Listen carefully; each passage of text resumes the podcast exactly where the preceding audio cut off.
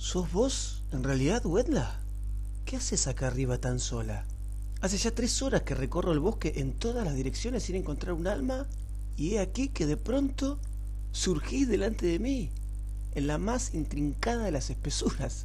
Sí, soy yo misma. Si no supiera que eras Wendla Bergman, creería tener delante de mí las ramas de un árbol seco desprendidas en el bosque.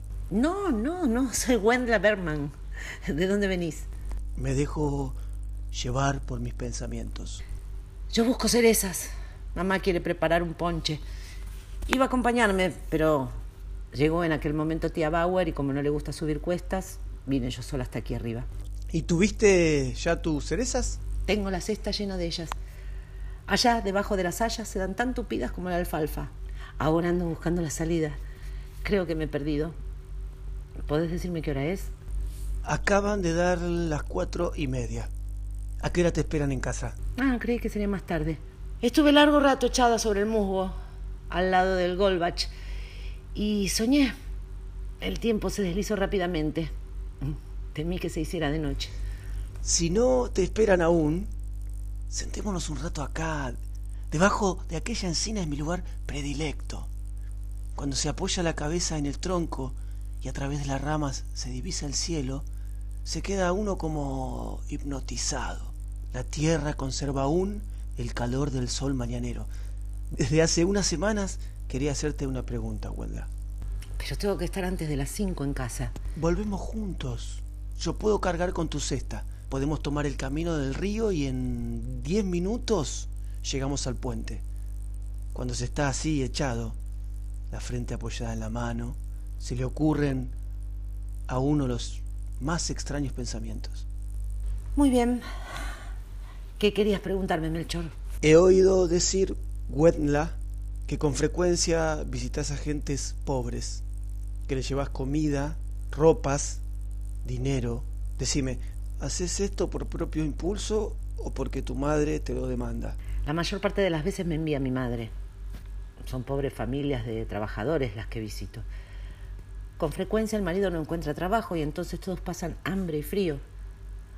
Nosotros aún guardamos en los armarios y en las cómodas muchos trapos viejos que no nos sirven. Pero ¿a qué viene esa pregunta? Cuando tu madre te envía a tales lugares, ¿vas a gusto o a disgusto? ¿A gusto? ¿Cómo puede ocurrírsete esa pregunta? Pero los chicos estarán sucios, las mujeres enfermas, las casas llenas de miseria. Los hombres te van a odiar porque no trabajás. Eso es cierto. Es cierto, Melchor. Y aunque lo fuera, entonces es cuando precisamente iría. ¿Por qué entonces precisamente, Gwenla? Entonces iría precisamente porque me causaría doble placer el socorrerles. Y después vas a ver a esas pobres gentes por el gusto que encontrás en ello. Los visito porque son pobres. Pero si no fuera para vos un, un placer el visitarlos, ¿irías? ¿Pero qué culpa tengo yo de que me guste ir? Y has de ganar el cielo por esto. Después, es fundada la duda que me inquieta hace más de un mes. ¿Qué culpa tiene el avaro de que no le guste ir a visitar a los niños sucios y enfermos? Para vos sería una gran alegría. Eso seguro. Y por eso he de merecer la condenación eterna. He de escribir una tesis sobre la cuestión y enviársela al pastor Kaulbauch, que me sugirió el tema, a que nos habla entonces de la alegría al sacrificio. Y si no es capaz de contestarme, me niego a que me confirmen, me niego. ¿Para qué dar a nuestros queridos padres ese disgusto? Déjate confirmar. No te va en ello la vida.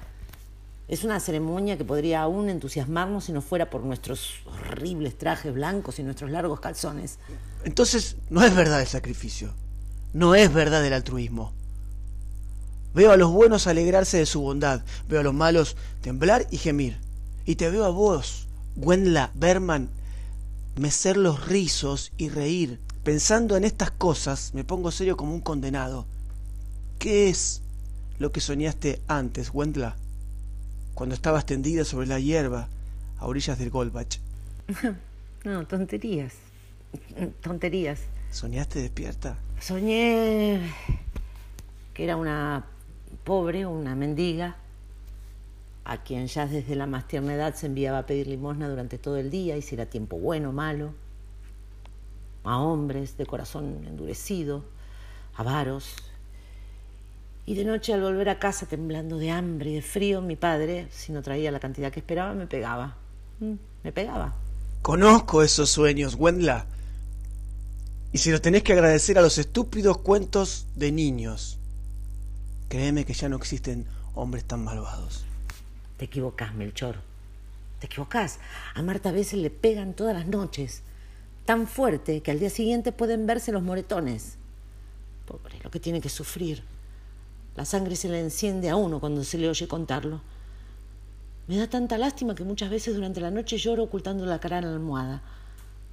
Desde hace unos meses pienso cómo podría ayudarla. Con placer ocuparía su lugar durante ocho días. Pues sencillamente habrá que presentar una denuncia contra su padre. A mí no me han pegado nunca, ni una sola vez. No puedo figurarme qué impresión causa. Yo misma he intentado pegarme para saberlo. Ha de ser una sensación terrible. No me parece un buen medio para corregir a un niño. El de pegarles.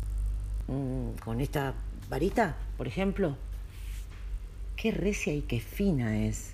Hace sangre. ¿Te atreverías a pegarme con ella? ¿A quién? A mí. ¿Pero qué decís, Wendla? ¿Qué tiene de particular? Tranquilízate. Tranquilízate, no te voy a pegar. ¿Y si yo te lo consiento? ¡Jamás! Pero, ¿y si yo te lo ruego, Melchor? ¿Pero ¿Estás en tu juicio? Nunca me han pegado. ¿Serías capaz de pedírmelo? Te lo suplico. Te lo suplico.